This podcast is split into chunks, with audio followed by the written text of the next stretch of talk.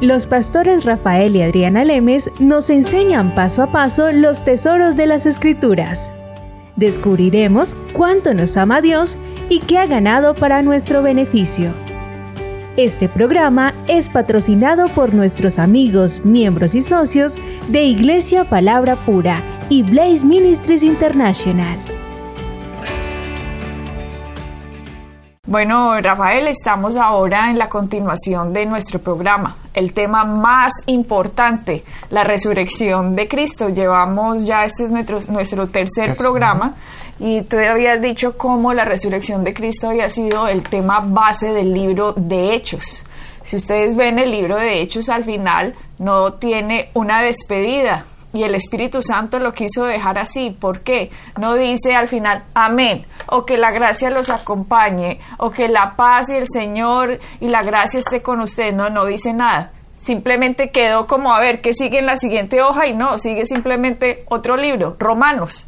¿Por qué el libro de Hechos queda sin terminar, Rafael?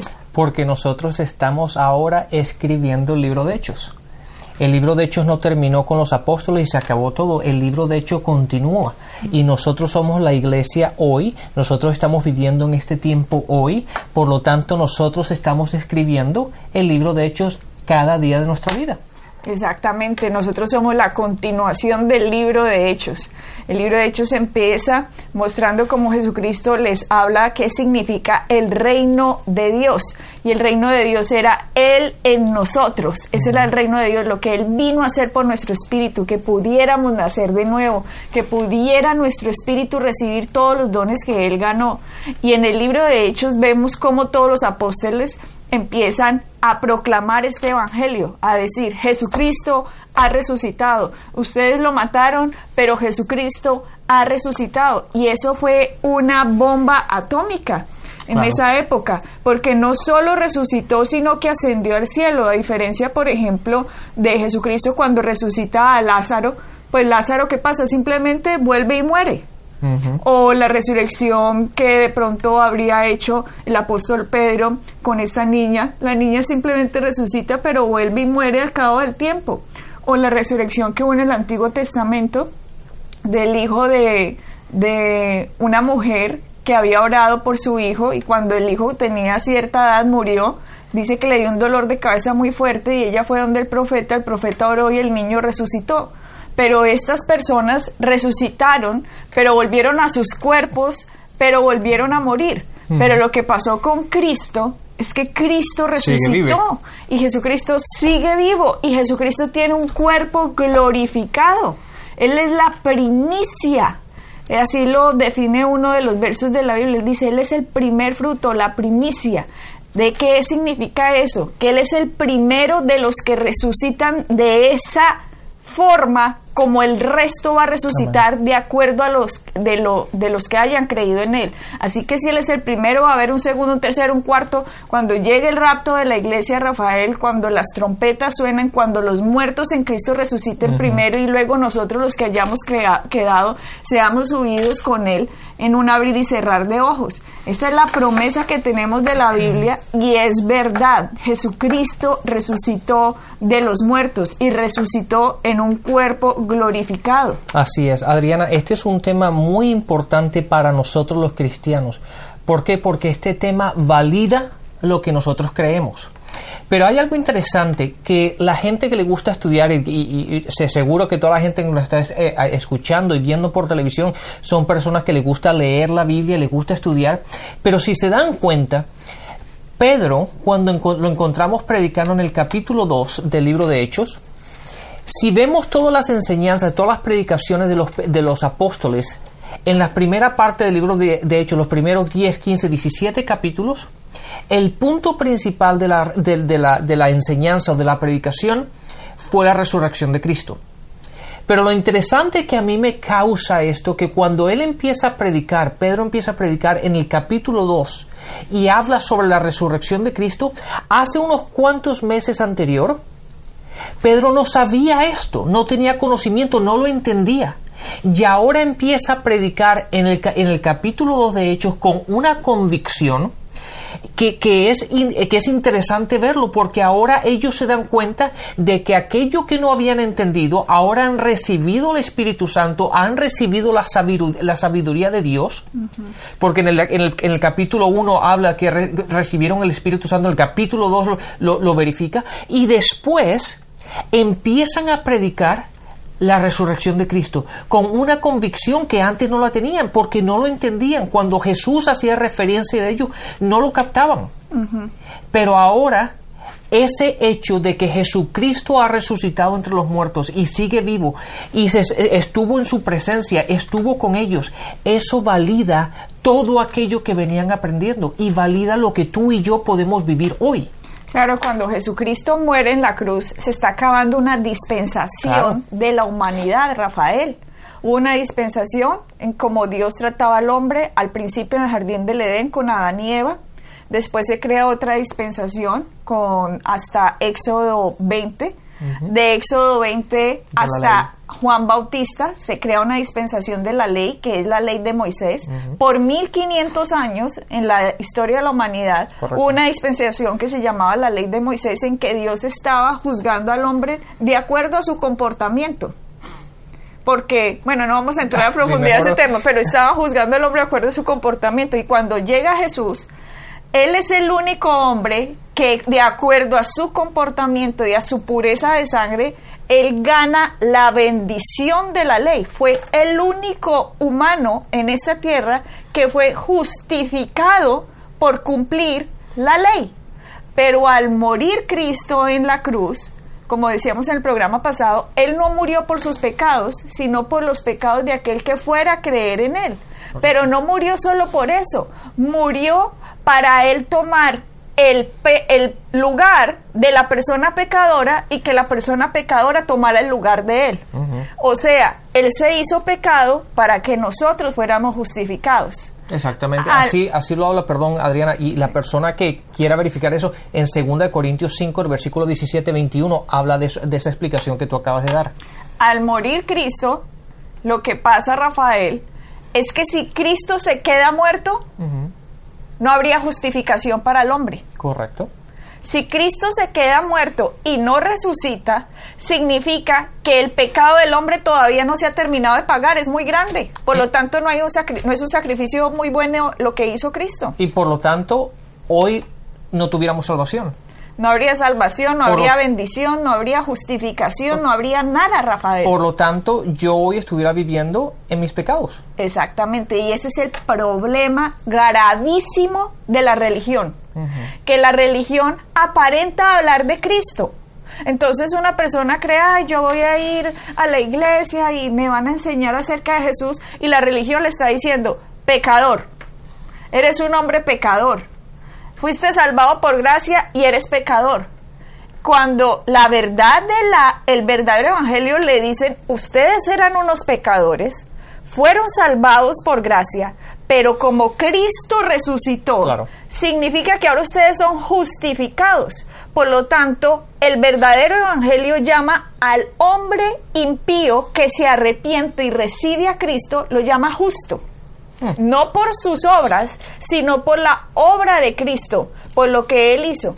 ¿Y qué es lo que pasa, Rafael, cuando vemos todas las cartas? A pesar de que había pecado en la, en la iglesia en Corintios, que vemos que había tanta carnalidad, o leemos la iglesia de Efesio, que quedaba en la zona de Éfeso, o la, o la iglesia que quedaba en la zona de Galacia, Gálata, o la iglesia que quedaba en la zona de Filipos. Las cartas empiezan no a los pecadores de Efesios. No, no, no dice, no así. dice así.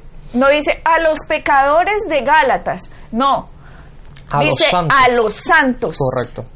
A los santos, claro, pero cuando uno lee eso y la religión que Satanás se ha metido dentro de la religión, no le deja ver a la persona que él es llamado santo porque Cristo resucitó de los muertos y sus pecados han sido pagados. Claro, es por el, eh, la, la, y la diferencia esta, Adriana, es que Dios nos ve de acuerdo a lo que Jesús hizo por nosotros. La gente nos habla o habla de nosotros de acuerdo como nos ve en la carne. Entonces, de acuerdo a nuestras acciones, de acuerdo a nuestras obras, nos llaman de esa forma, pero, pero Dios nos ve desde el punto de vista de la cruz, nos ve desde el punto de vista de lo que Cristo ha hecho por cada uno de nosotros. Por lo tanto, aunque tú, eh, aunque, aunque cometas un error o, o peques, Dios te llama santo. Imagínate. Dios te llama justo. Porque no está basado en ti, está basado en Cristo. Entonces la gente dice, entonces que puedo pecar y eso es lo que a Pablo le pregunta, entonces que podemos pecar porque él estaba predicando este evangelio. El problema es que ahora nadie se pregunta eso en ninguna iglesia, ¿qué podemos pecar? No, porque no le están dando este mensaje. Si la gente le estuvieran dando este mensaje, aunque sea, le saldría la pregunta, entonces, venga, ¿será que puedo pecar porque Dios me llama justo? Y Pablo dice, pues claro que no, sería un tonto.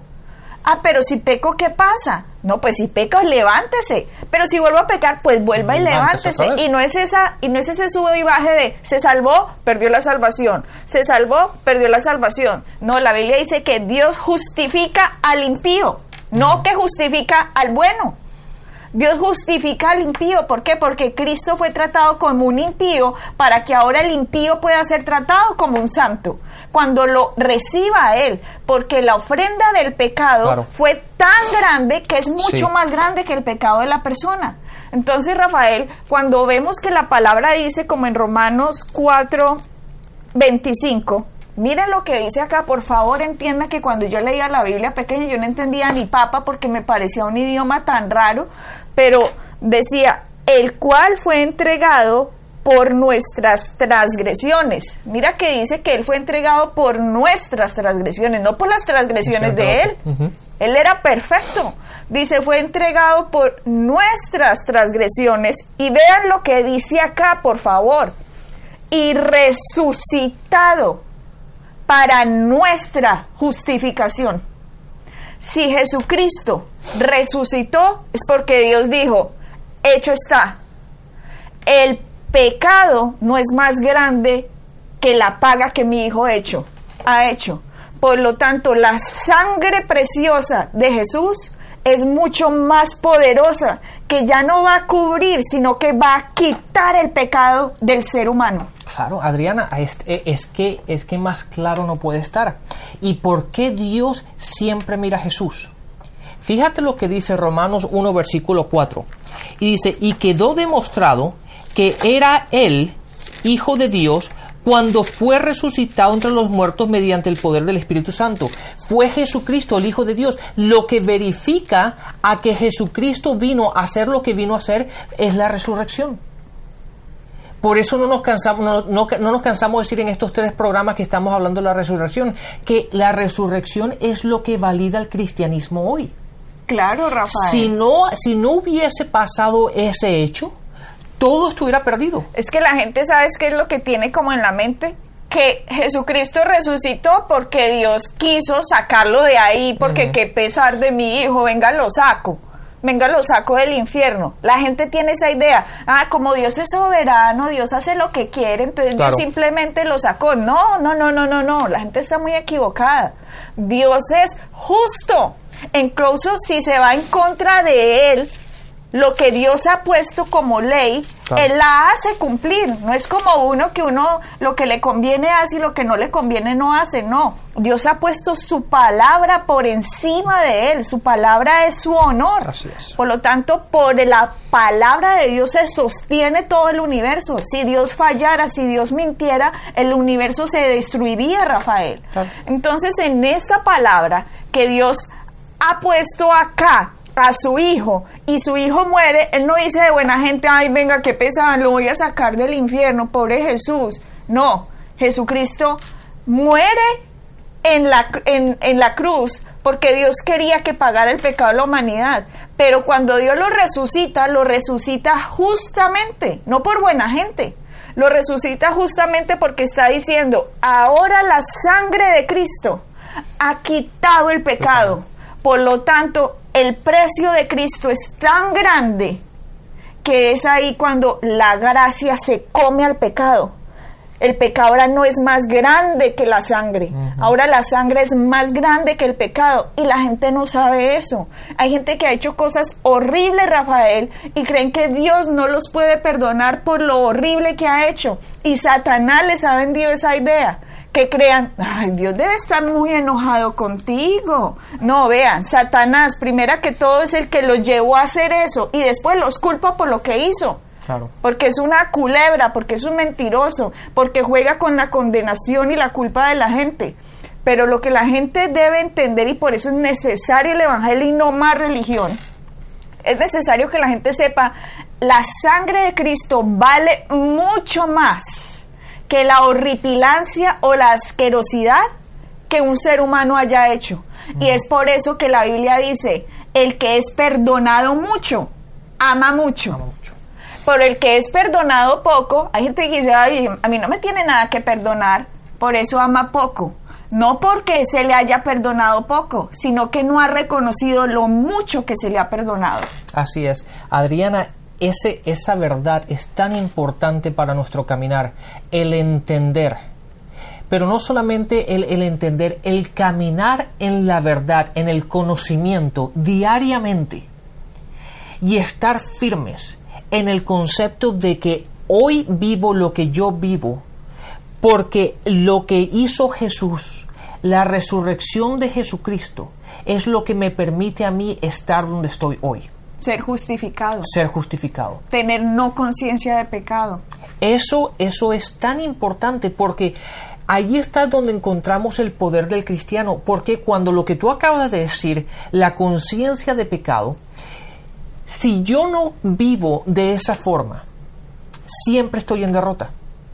¿Por qué? Porque siempre me veo de una manera en la cual no tengo poder en mí para seguir adelante siempre estoy fallando, siempre me estoy cayendo. Y entonces por mis mismas faltas, por mi, por mi misma falta de fuerzas de poder hacer lo correcto, siempre me veo como derrotado, siempre me veo con esa conciencia de que nunca hago las cosas suficientemente bien para agradar a mi padre. Una conciencia ayudada por la religión, una conciencia inflamada por Satanás, porque la religión lo vende, le vende a usted pórtese bien para que Dios lo quiera. Mientras que Dios le está diciendo, te amé estando en delitos y pecados, por eso envía a Cristo. Exactamente. el Evangelio le dice, no te condeno, recibe este regalo. La, el Evangelio dice eso, pero la religión te dice, pórtese mejor para que pueda recibir el regalo. No, primero viene el regalo y después viene el portarse mejor. Así es, pero la religión se ha infiltrado de tal manera, Adriana, que todo el mundo piensa que yo me tengo que portar bien para que Dios esté para yo poder agradar a Dios, para que Dios esté contento conmigo. Y es en esa mentira que vivimos y por lo tanto el levantarnos de la cama todas las mañanas y enfrentarnos a un Dios el cual sabemos antes de poner un pie en el piso de que no hay nada que yo pueda hacer que lo vaya a agradar. ¿Por qué? Porque siempre he fallado. Y cuando voy a la iglesia, cuando voy a, las reuniones de cristianos, siempre están diciendo, tú pecador, tú pecador, tú porque has fallado, tú porque es esto. Te están tirando piedras constantemente. Porque no están predicando el Evangelio. Por, exactamente. Porque no están predicando la resurrección de Cristo, que es lo que nos da la fuerza y, es lo que, lo que nos da el poder de vivir en la vida eh, de hoy. El evangelio, el evangelio Rafael es crea bien para actuar bien. La religión es actúe bien para que Dios lo bendiga. Exacto. Que es mentira. El evangelio es crea lo que Cristo ha hecho y las obras van a ser el fruto. La religión de, le dice a usted, de fruto, hermanito, sin darle a usted la esencia de lo que Cristo hizo. Y eso es lo falso. Porque si miramos todas las cartas, nada más miremos primero de Corintios 15, Rafael, aquí nos está diciendo Pablo, además os declaro, hermanos, el evangelio que os he predicado. De nuevo, él está diciendo, les declaro las buenas noticias que les he venido diciendo, el cual también recibisteis, en el cual también perseveráis, como quien dice, ustedes lo recibieron de mí, este evangelio, ahora perseveren ahí, quédense ahí todos los días de su vida hasta que venga el rapto o hasta que se mueran, pero no se salgan de lo que, lo que han aprendido. Sí, déjame leértelo esta versión, Adriana. Dice, ahora hermanos, quiero recordarles el evangelio que les, que les prediqué, el mismo que recibieron, en el cual en el perdón, en el cual se mantienen firmes. Date cuenta que el evangelio tiene que ser predicado, tiene que ser recibido y después tienes que mantenerte. Son tres puntos que tiene que hacer, pero el primero es donde la gran mayoría de la gente falla. ¿Por qué? Porque estamos predicando un evangelio que no es el evangelio. Un evangelio que es un evangelio que condena, no un evangelio que da vida. Es un evangelio que te, que te, que te da todas tus faltas y todas tus fallas y todas tus falencias, se dice así, pero no es un, evangelio que te muestra quién es Cristo en ti. Entonces, el evangelio que se está predicando hoy día es un evangelio en el cual no te empodera, sino te derrota. Pero la palabra aquí es interesante que Pablo dice, el Evangelio, recuerden el Evangelio que te he predicado, el que ustedes recibieron, el cual los mantiene firmes. Es ese empoderamiento, es el entender. Y si vamos una vez más a las, a las predicaciones en el libro de Hechos, nos damos cuenta que el pasaje principal, la esencia de lo que los empodera a, los empoderaba a esta gente, a la, a la iglesia primitiva, el estar firmes, el mantenerse firmes, el seguir adelante, no eran sus obras, pero el reconocimiento de que Cristo estaba en ello y de que Jesucristo resucitó. Mira lo que dice el 15.2, que es la continuación de lo que acabamos de leer. Por el cual asimismo, por el cual de qué? Por este Evangelio. Si retenéis la palabra que los he predicado, sois salvos, si no creísteis en vano. Está diciéndole, si usted está creyendo otra cosa, si usted no está creyendo que usted fue justificado, si usted no está creyendo que Dios a usted no le está juzgando por sus obras, sino por la fe en Jesús, usted está creyendo en vano, está ah. perdiendo su tiempo, está poniendo sus energías en lo que no es. Y eso es lo que Satanás es lo que quiere. Lo que quiere Dios es que tengamos nuestra mirada puesta en Él, que Él sea nuestro sustento, nuestra fortaleza que Él sea el todo nuestro, en Él, por Él, en Él vivimos, comemos, nos movemos y somos, en Él. Mira lo que dice el versículo 3, porque primeramente os he enseñado, otra vez, el Evangelio tiene que ser enseñado, porque primeramente os he enseñado lo que mismo recibí, que Cristo murió por nuestros pecados conforme a las escrituras y que fue sepultado y que resucitó al tercer día conforme a las escrituras. Ahí está el Evangelio. Este es el Evangelio. El Evangelio no es que lo que pasaba en el Antiguo Testamento, los del Antiguo Testamento hubieran deseado con todas sus fuerzas haber nacido después de la cruz. Sí, Adriana, fíjate, dice, en, en esta versión dice en el versículo 2, mediante este Evangelio son salvos si se aferran a la palabra. ¿Y que, en qué se tienen que aferrar? En que Jesucristo vino, murió y resucitó. Ahí está hablando de lo que es el Evangelio. Y en esa verdad Solamente en esa verdad es donde uno se empodera y empodera su salvación. Claro, porque a partir de la cruz se creó otra dispensación en cómo Dios trata a la humanidad. Por eso les di al principio, de una forma trató a Adán y Eva en el jardín del Edén después de que salieron hasta Éxodo 20 fue otra forma. De Éxodo 20, 1500 años hasta Cristo fue por la ley de Moisés. Pero después de que Cristo vino, murió y resucitó, hay otra forma en que Dios está relacionando con el hombre por lo que su Hijo hizo y el hombre tiene que entender lo que su Hijo hizo para no vivir antes de la cruz, sino saber en qué dispensación está viviendo y poder disfrutar los beneficios de ella. Wow, Adriana, esto es básico. Lo que esto que hasta cierto punto la gente se pensará, oye, nunca había, nunca había oído esto, esto es un poco complicado. Esto es lo que la, lo que la, la Biblia habla de la leche del Evangelio. Esto es lo básico, estas son las buenas nuevas, esto es lo que todo el mundo tendría que saber desde un principio. Dios mío, Lo que tenemos que meditar, esto es la pregunta base de todo lo que es el cristianismo está basado en estos versículos que estamos leyendo. Así es, mira por ejemplo versículo 12. eh, del capítulo 15 de Primera Corintios, dice, pero si se predica de Cristo que resucitó de los muertos, ¿cómo dicen algunos entre ustedes que no hay resurrección de muertos? Mira cómo empieza la confusión. Jesucristo acaba de hacer algo, pero Satanás sabe, me destruyó. Jesucristo me destruyó. Pero el mismo Pablo utiliza una frase en otro, en otro versículo que le dice, me temo que Satanás, esa serpiente astuta, los esté confundiendo como lo hizo con Eva. El arma de Satanás ahora, Rafael, es que esta gente no entienda lo que hizo Jesús.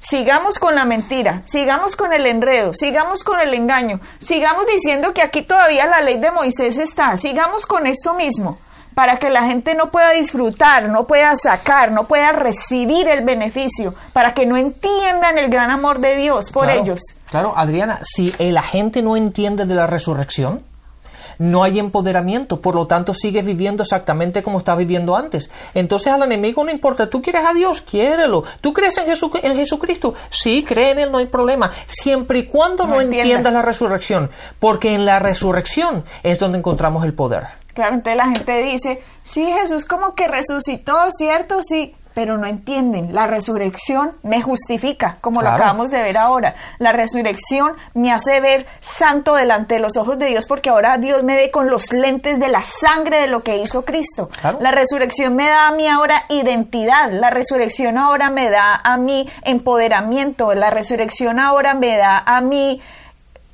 valor propio, Rafael. Me sube la autoestima. Hay gente que vive por el piso porque no entiende quiénes son en Cristo. Por eso es necesario que el Evangelio sea predicado. Bueno, Adriana, hemos llegado al final de este programa, así que bendiciones y hasta la próxima. Bendiciones.